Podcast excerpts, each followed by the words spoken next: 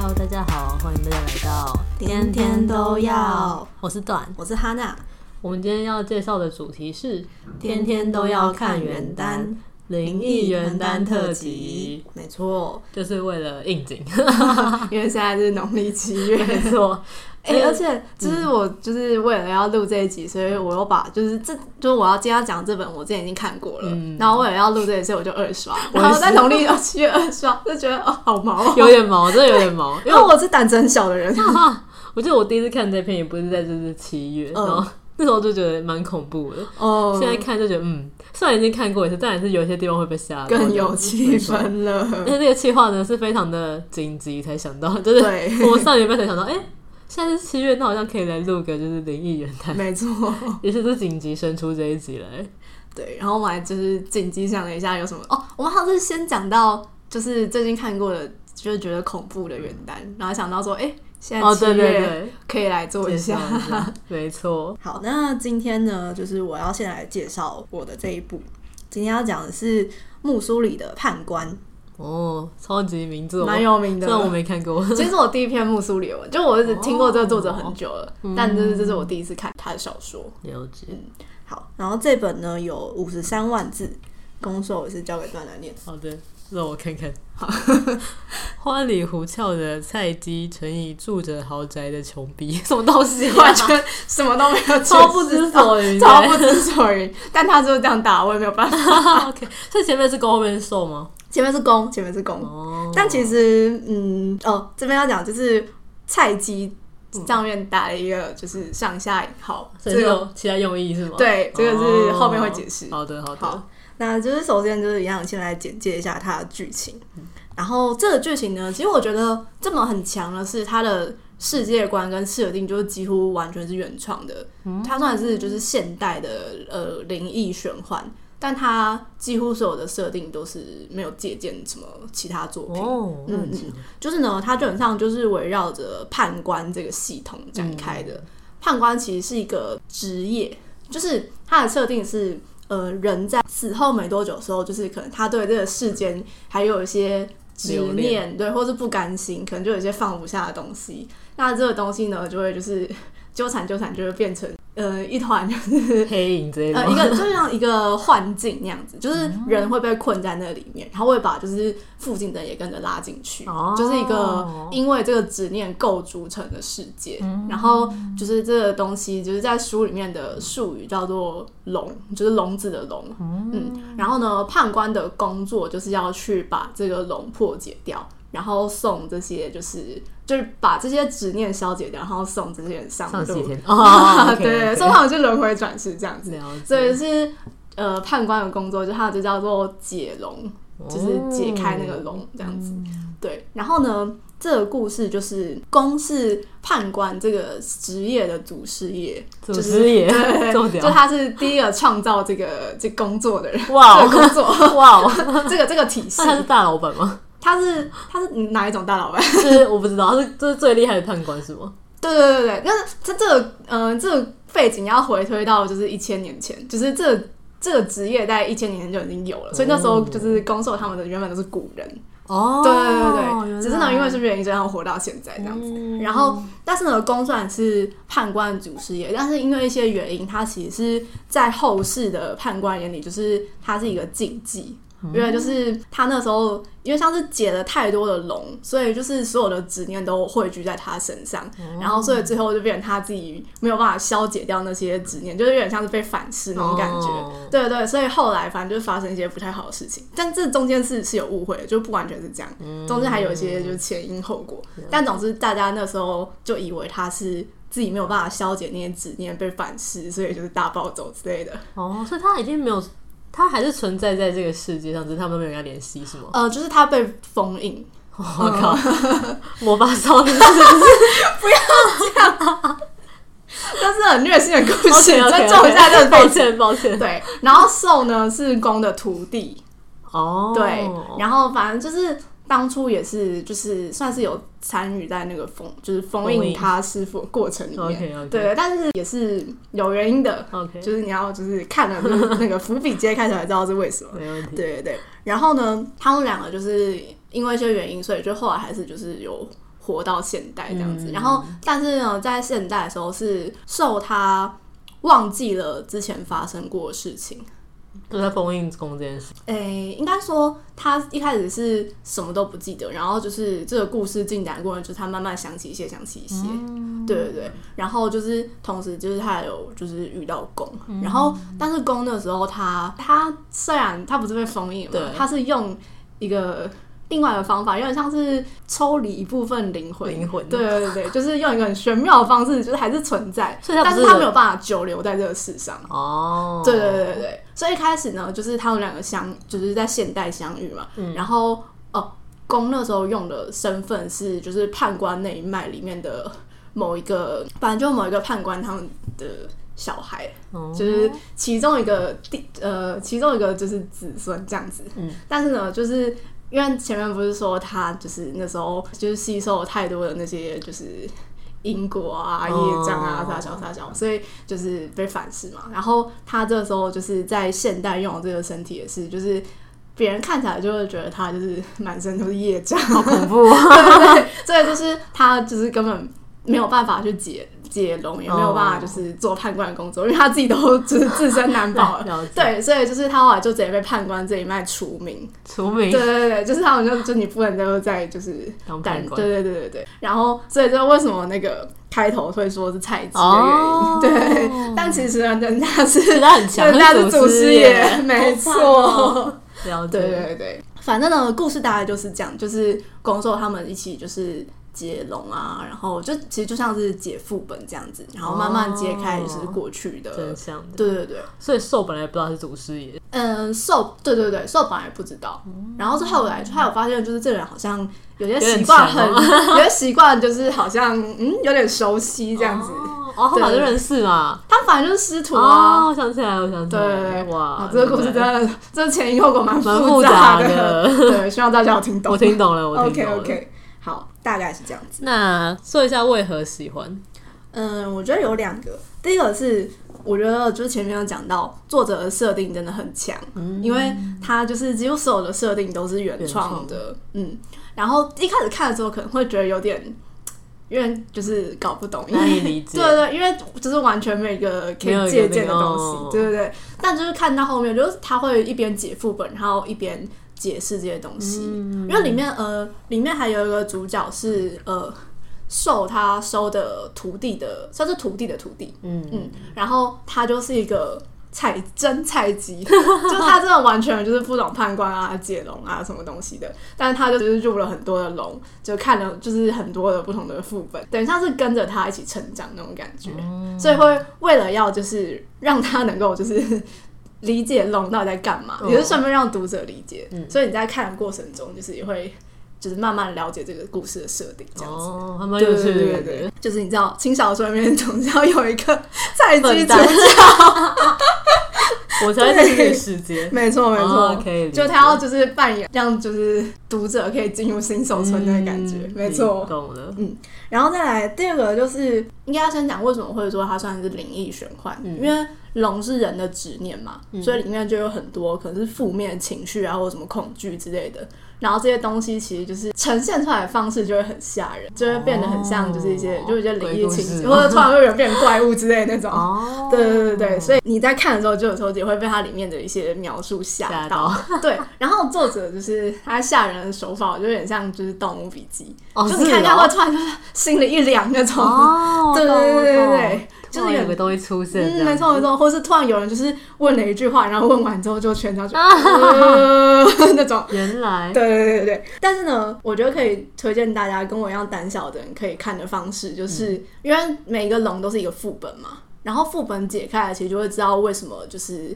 呃，这个龙的主人会变成这个样子，嗯、然后他有哪些放不下的执念啊之类的，嗯、然后所以最后就会帮他就是消除这样消除他的执念，所以之后就会变得非常的就是你知道治愈系，哦是哦，对对对，就还蛮感人的。就你看到很多人就知道他们为什么会想要就是留在这个就是强留在这个世界上，哦、然后他们有时候放不下的东西，那他们要怎么消除他的执念呢？判官就是要提醒这些人说，就是你现在在的地方是一个幻境。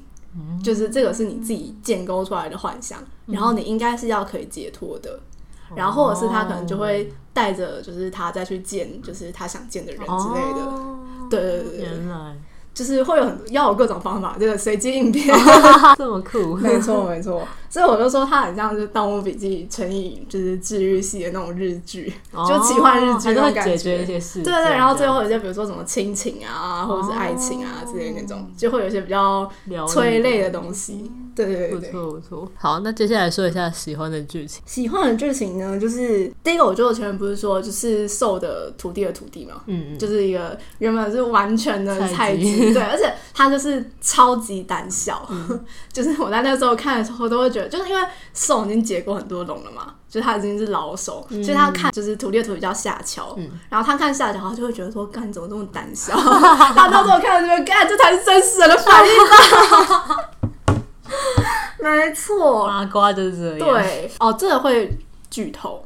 好，那先预警一下。没错，在这边就是没有看过的人先不要看。哦，这要先讲一个设定，就是判官其中有他们有很多不同的流派，嗯，然后其中一个流派他们呃用的就是。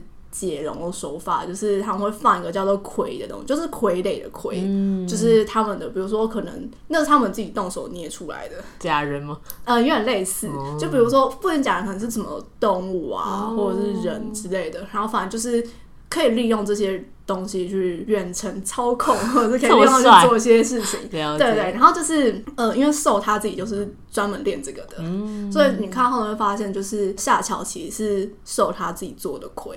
哦，他不是真人，但是他就是把他做的跟真人很像。哇，嗯，然后后来就是，但是因为一些原因，反正夏桥本来也不记得自己是亏。哦，嗯嗯嗯，反正我觉得我喜欢的剧情就是关于夏桥他怎么样从一个就是很胆小的人，嗯，到后来就是他能够就是他到后来自己也成为判官，可以自己独立去解龙，就是关于他的一个成长的过程。对对对，我觉得其实还蛮感人的。哦，然后而且其中有一段就是。呃，那时候反正遇到一些事情，然后受就是有点像自己去以身犯险吧，嗯、然后把就是夏乔留在就是安全的地方，然后夏乔那时候就跟他讲说，他说不行，他说我要跟你去，他说就是我是你的魁，我应该要就是跟在你身边，哇然后受就跟他讲说，谁把你当魁？哦，这边真的很感人，嗯、没错，师徒情节，对对对。第二个就是关于，嗯、呃，因为。后面就是反正总之发生一件事情，所以攻受相认嘛。然后受他上面还有三个师兄，就那时候他们一起跟着攻，嗯、就是祖师爷就是一起学怎么做判官。嗯、然后反正后来总总之发生一件事情呢，所以这些人最后在现代全部都重生了。哇，嗯，然后但他们重生之后日常就很好笑。哦，是哦，对，因为那时候就是番外的地方，oh. 我觉得就是它正文其实都还蛮正确，然后认真解谜，oh. 然后番外就会有一些比较搞笑的轻松沙雕日常，uh. 对。然后那时候就是师兄他们不是后来就是才重就是才重新醒过来嘛，嗯、然后他们醒过来的时候就发现，嗯，为什么师弟跟师傅在一起了？然后好像有一次是他们不小心好像看到就是攻受。接吻吧，然后我就是就是隔着一段距离看到，然后说感觉现在是什么情况？哦，然后我们就说天哪，他这样的话，所以师弟现在是怎样？然后知情人士就他就说，嗯、呃，如果你们不怕被受杀掉的话，你们现在也可以叫他师娘，超好笑。好勇敢哦！对，反正我觉得就是他们就是一些温馨日常，还蛮好看的，而且很好笑。我觉得这种政治底下的日常都让你就是格外的珍惜。没错，终于可以看一些轻松的东西了。我，我理解。对，好，那接下来要分享一下你觉得最恐怖的剧情。最恐怖的剧情，老实说，我觉得都很恐怖，因为我就胆子很小。OK OK，反正我觉得哦，讲一个小故我觉得就是还蛮经典的一个吓人的手段，嗯，就是作者的那个。style 大概都是这样，嗯、就是呢，他们他们那时候反正就是也是在一个笼里面，然后是一群人，好像八个人一起吧。然后呢，那时候他们就是本来是八个人，就是在一个房间，然后在讨论接下来要怎么办。嗯、然后突然有一个人的手机响了，嗯、然后那个人的手机响，他就说那个人就是他就说：“哎、欸，你们在哪里？”就是就是我在某某某地方，你们过来找我之类的。嗯，但是呢，讲话的这个人在房间里面也有他的，就是他的人就在这个房间里面。所以说呢，到底是房间里面这个是真的呢，还是电话里面是真的呢？超恐怖！这个鸡皮疙瘩都起来了，这个真的会吓到。对，反正就是作者的吓人手法大概就是这样子。哦，没错。有没有突然觉得心里一凉？有，真的有凉，会凉，真的会。对，Oh my god，大概就就这样。好，那用一句话总结这一篇文。用一句话总结，这句话其实是文中就是受说，就他对就是判官这个工作的理解。嗯，他就说，判官不是去了却牵挂的，而是让那些牵挂有处安放。我感动一个，对，就是因为很多人可能他们就比如说。呃，后世的判官，他们会觉得，像他们看到公就是什么业这样产生，他们就觉得那个是不干净的东西。嗯，但是公就说他不觉得这些是不干净的东西，因为那个人他就觉得那个就是他呃人留在这个世间的缘分。嗯，对，所以就、嗯、用不同的视角去看一件事情，就会得到不同的结果。哦、哇，没错，了解。好，那接下来的话我要介绍，我要介绍的这篇呢是邪祟。作者是大原子，那这一篇呢有六十四万字。攻受的话一样给他拿捏。好，攻受呢，真不是人邪恶势力攻，乘以被不是人的邪恶势力纠缠的倒霉兽。没错，没错，太长了吧？这就是一个不是人跟倒霉鬼的故事。好的，那让我们听下去。好的，现在简介一下，就是这一篇算是无限流的文，嗯，就是它总共有五个世界，嗯，然后。每一个世界里面呢，兽都算是有一种灵异体质，嗯，就是很容易撞鬼，对不对？好惨。对，然后攻在每每一个世界里面的都是一个，它不是一生出来就是妖，不然就是生出来就很早死，变成鬼这样子。嗯，嗯，反正每一个世界它都会就变成一个不是人的东西，就是跟兽纠缠。因为我其实没有看过无限流文，所以它是有点类似，像是快穿那种感觉吗？诶、欸，应该不算是快穿，因为它每每一个世界结束之后，他们就会失忆。嗯。对，所以他们没有上一个世界的记忆哦。对，所以这应该不算快船。嗯嗯嗯，对，没错。所以它比较像是，如果当时无限流，就是它是比较像，比如说游戏副本那种感觉，就是你要打完就是这一关，哦、然后就是进入下一关那样子，是这样吗？不是，是它就是五个单纯，就是它这一世会活完整世之后，嗯嗯、再到下一世。哦，对，所以他算是活了五个人生那种感觉。哦，对大概懂，没错。好，那。因为五个事呢都要介绍太长，所以我今天介绍三事。就是因为这一篇的它的简介，它只是介绍第一世而已，嗯、就是它的那个晋江简介是只有第一世。第一世呢，就是受从小就很常被鬼缠上，就很容易撞鬼什么的。嗯、那他为了就是保护自己不要被鬼就是干掉，嗯、他就有一个高人叫他去拿。公的骨灰，因为公就是是一个商场的大佬，然后前几天过世这样子，然后那个高人看到公的长相呢，发现他是恶鬼相，就是他说有这种长相的人，就是他的灵气啊什么的，可以就是遏制那些鬼怪，嗯，就他们他们只要在那个人的附近，他们就不敢作祟什么的，所以那个高人就叫兽头去找一些方法拿到他的骨灰，然后带在身上就可以。避免那些恶鬼，嗯，然后呢，虽然兽觉得这样也太扯了，但是因为他没有办法，就是他他已经被那些鬼怪就是弄得已经不能上班、不能出门什么，就是他很怕会死，嗯、所以他就觉得说好吧，这就是没有办法的办法了。然后他就去找那个混入他的葬礼，然后拿到他的骨灰。嗯、哦，然后这段我觉得很好笑，就是他就说，嗯，兽就是跟那个葬仪社的人员说说，哦，他是那个公的什么同学啊，说他们之前约定好说，那个公如果死的话，就要就要拿他的骨灰，就是撒到这个什么大海里之类的。然后作者就描写说。那个人没有管他说的什么鬼话，就是只要拿钱然后就给他，我觉得说超好笑，好，好笑。对，等他拿到之后呢，就发现哦，真的有用，就是。那些邪祟都不敢来纠缠他了，嗯、但殊不知呢，攻已经就是他的那个鬼形已经在兽的家一起，就是跟他生活了。哦，他那为什么没有被那个骨灰？就是因为这是他自己的骨灰啊，哦、他其实就是最邪的那个人。哦，然后因为骨灰他在兽身上嘛，所以他就是可以就是轻易的化形跟在他身边，就是他其实已经在跟，哦、就是他把那个骨灰带回家，等于是请鬼进来。没错，没错。就是这样，他以为自己躲避了就是邪祟，殊不知呢，最大的鬼就在这，因为这样而进来了。没错。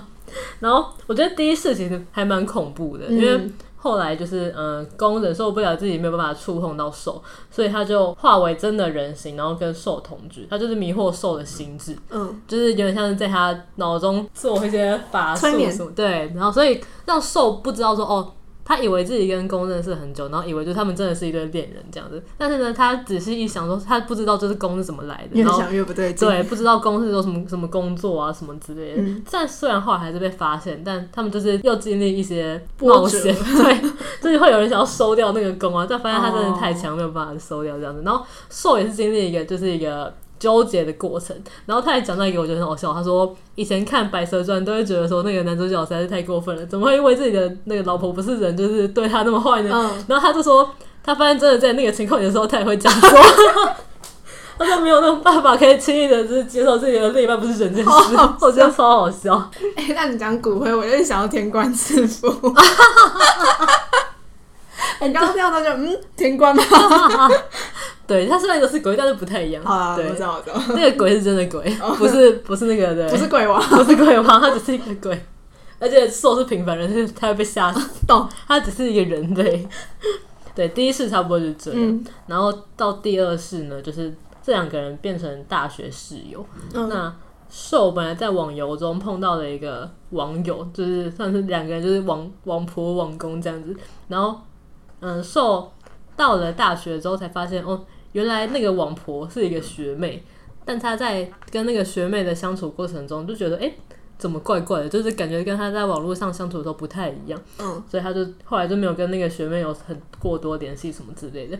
然后后来呢，学校就出现了很多凶杀案，就是发生一些恐怖的事情什么之类的。那受、嗯、就一直看到被害者的死状，就是可能在他的。就是他可能躺在床上，然后就看到外面的窗户有那个吊死鬼啊或者他打开衣柜，发现里面有被被被剥皮的人什么之类的，太太可怕了吧？对，第二次也蛮恐怖的。那因为他太害怕了，所以他就去贴他的室友，他室友是攻，他室友是攻，他们本来不熟，但是因为呢，就是瘦没有其他人可以，就是你知道依靠，依靠，对，他他就说你可不可以就是陪我什么之类的，然后后来他也躲到他家去，就住到公的家，然后发现公的家是一个阴森的豪宅，就他那个那个也是一个。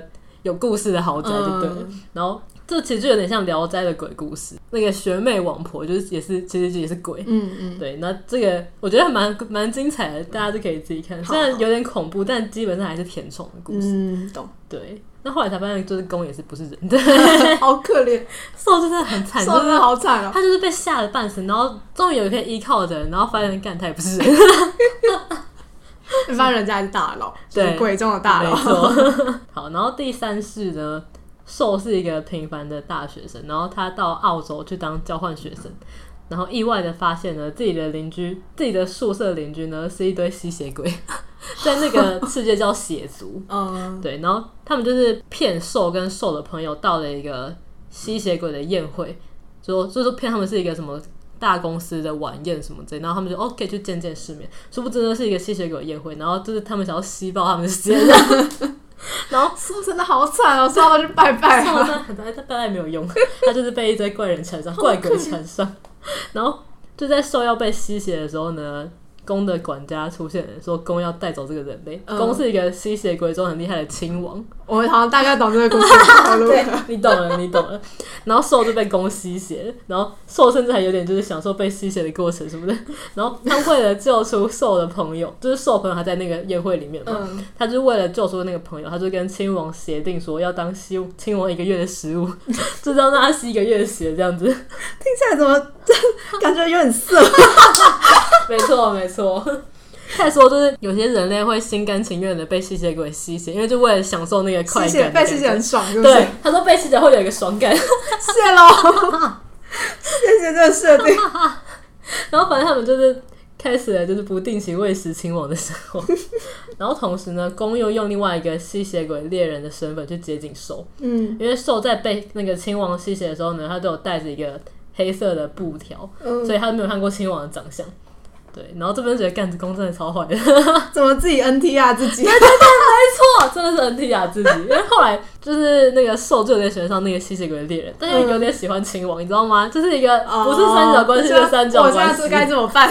对，他就很觉得哦，我不是喜欢那个吗？但怎么会就是 跟另外人也很有感觉。没错，没错，就是一个不是 NTR 的 NTR 故事。两个人的四角恋，我懂了。没错，其实还蛮好看的。虽然就是有蛮多这一篇的那个书评都他们不喜欢第三个世界，但我还蛮喜欢的。听起来蛮带感，我觉得蛮有趣的。嗯，就是一个有有人说就是吸血鬼版的霸道总裁爱上我。不叫《暮光之城》，超好笑。对，我念叫《暮光之城》。哦，好，就是前三世姐姐差不多到这边。嗯，OK OK。那你觉得为何会喜欢这一篇？好，第一个就是虽然它是一篇灵异文，但它真的很甜宠。嗯，就你从我刚刚的那个解说也可以听出来，感觉出来。它虽然。攻就是没事就想要下手，但他就是很享受那个社会就是害怕，然后就是对他撒娇这个过程。臭男生，他捉弄喜欢的女生呢？没错。然后虽然没事，就是攻都会把受宠上天这样子。虽然就是也是一直吓他就是，嗯、但就是很好笑。反正这个简单来说就是强大攻乘以软萌兽。嗯，喜欢这个套路的人一定会喜欢这一篇，因为他没有真的像那么平淡，就是一直在宠，他就是吓他一下，然后再宠。好好笑，很有趣，很有趣。OK OK，对。然后第二点就是呢，某些情节很好笑，嗯、明明是林异文，但某些情节很好笑。Oh. 例如说第三世的时候，兽不是一直当亲王的食物嘛，然后他就一直把自己比作火锅，因为他爱吃火锅。跟我一样，我也很爱吃火锅。就是例如说，嗯，有一次兽就是生病了，然后那时候那几天宫都没有吸他的血，然后兽就是说，哦，不知道是不是秉持着不吃有病食物的原则，禽流感。超好笑，对，然后还有另外一个是那时候他去那个亲王的家被他吸，他就说那时候他被吸完血之后，他是安静的躺在那边，然后感受到那个亲王也没有离开，好像是坐在床边看着自己这样子，然后兽性就想说，他这样看着自己，难道不会又想吃吗？能忍到晚饭时间吗？他们默想着，带入了自己面对爱吃的火锅或是烤鱼的情景，觉得换作是自己大概是忍不下，一直盯着食物但不吃，好好笑，好好笑。然后另外一个就是他主动去找亲王，就因为有事要拜托他，他就去找亲王，就是说可以吃他的血这样子。然后那个亲王就说：“你这样送上门来，我实在是把持不住，想要吃了你。”然后兽就心里想说：“没错，我也对外卖火锅把持不住。”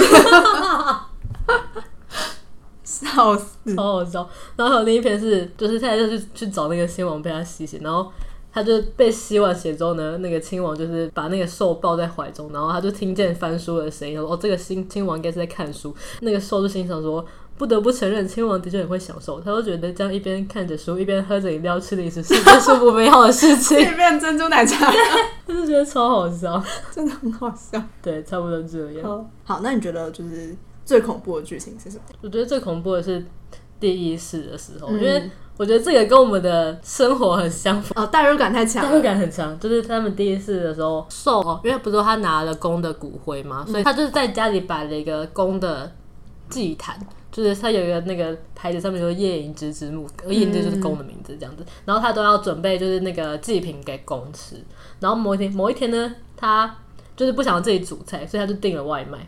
那他订外卖的时候，他打电话。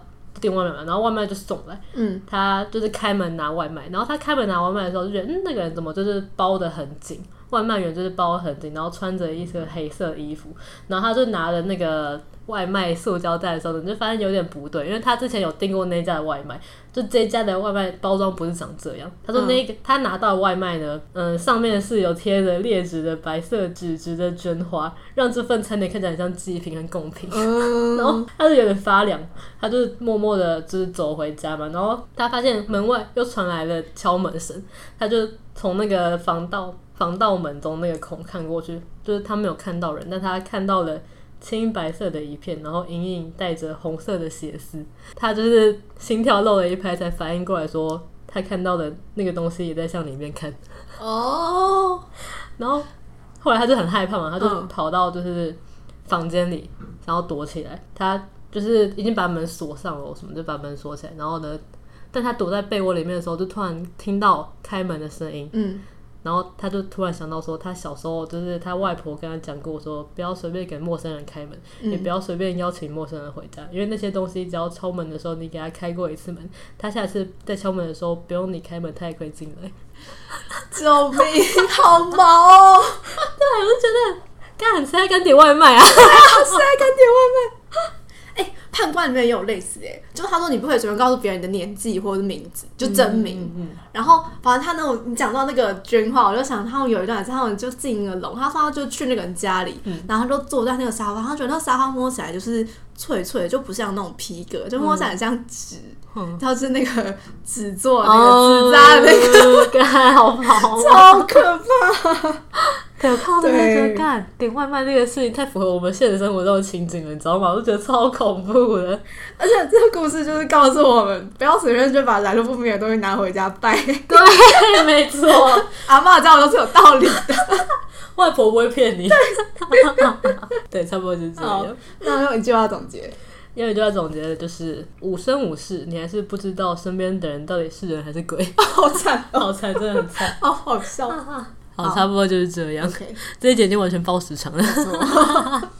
好，那我们这一集的节目就差不多到这边了。对，希望大家喜欢我们分享一些应景的鬼故事。没错，之后如果有什么应景的节日的话，我们再分享一些特别的企划。对，没错。那大家如果喜欢的话呢，也可以到我们的铺浪或是 IG 留言给我们。然后也可以到我们的 Apple Podcast 或是 Spotify 留言给我们。那就感谢大家的收听，嗯，大家下次见，拜拜，拜拜。